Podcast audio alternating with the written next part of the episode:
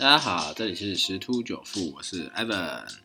啊，台股已经开盘了，然后是一个下跌的一个状况啊，因为这经过前两日的一个多头的狂欢啊，今天配合昨天美股的一个呃收黑啊，然后做一个拉回整理的动作。好，那我们来快速的看一下今天的一些新闻的整理。好，那在英国脱欧这件事情呢？啊，昨天有造成这个英镑的一些震荡哈，那这个看起来这个戏码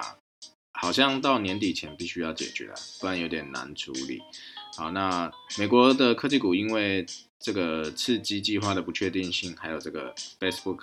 啊，它一直都有遭受到这个反垄断诉讼的部分啊，所以就造成一个回档。好，那在疫苗，嗯。早上有看到一个新闻，就是辉瑞的疫苗有造成一些有四个啊试验者，呃，它造成一些症状啊，但是根据这个药厂的指出，这是一个正常的现象，因为总是有一定的比率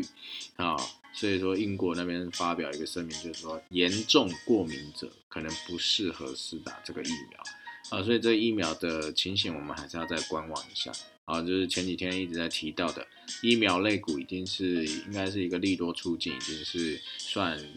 蛮高位的一个价位了，所以千万不宜再追高。好，那再就是呃，我们来看一下金价。好了，这这个黄金昨天啊高档回落，啊前天还有到一八七五左右，然后因为这个美元的呃美元指数的上涨。啊，所以说黄金昨天狂泻，啊，到了一八二七最低，好，那这个差不多有一个高低一点的五十美金的一个价差，哈，那目前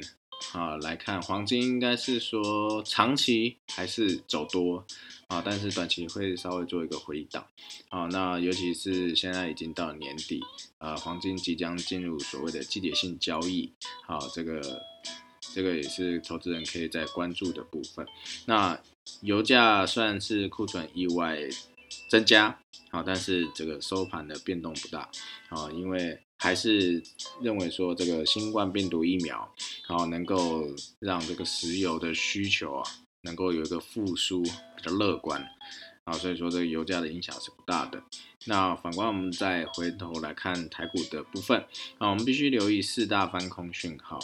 好，第一个就是呃四次的四千亿元的一个成交量。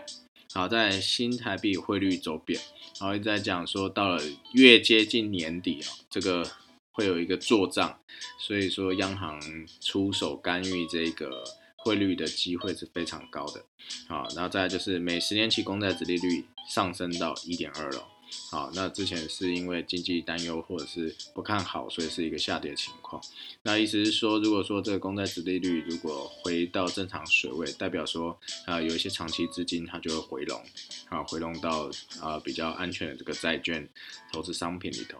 啊，或者是出现一个大量长黑啊，意思说这四大讯号如果有出现的时候，那有可能就台股就会进行一个翻转，然后进行一个整理的动作。好，那再就是呃加密货币的部分，昨天比特币也是大幅的回档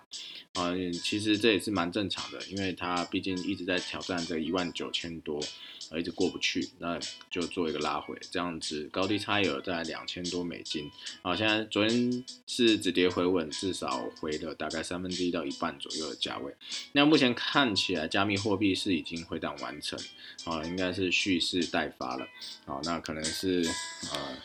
预计在这一周左右会有一些不错的表现。那因为今天已经周四喽，所以我们。周末会再针对加密货币的一些趋势啊，再做一些分析啊。那同时也再祝各位投资愉快喽，拜拜。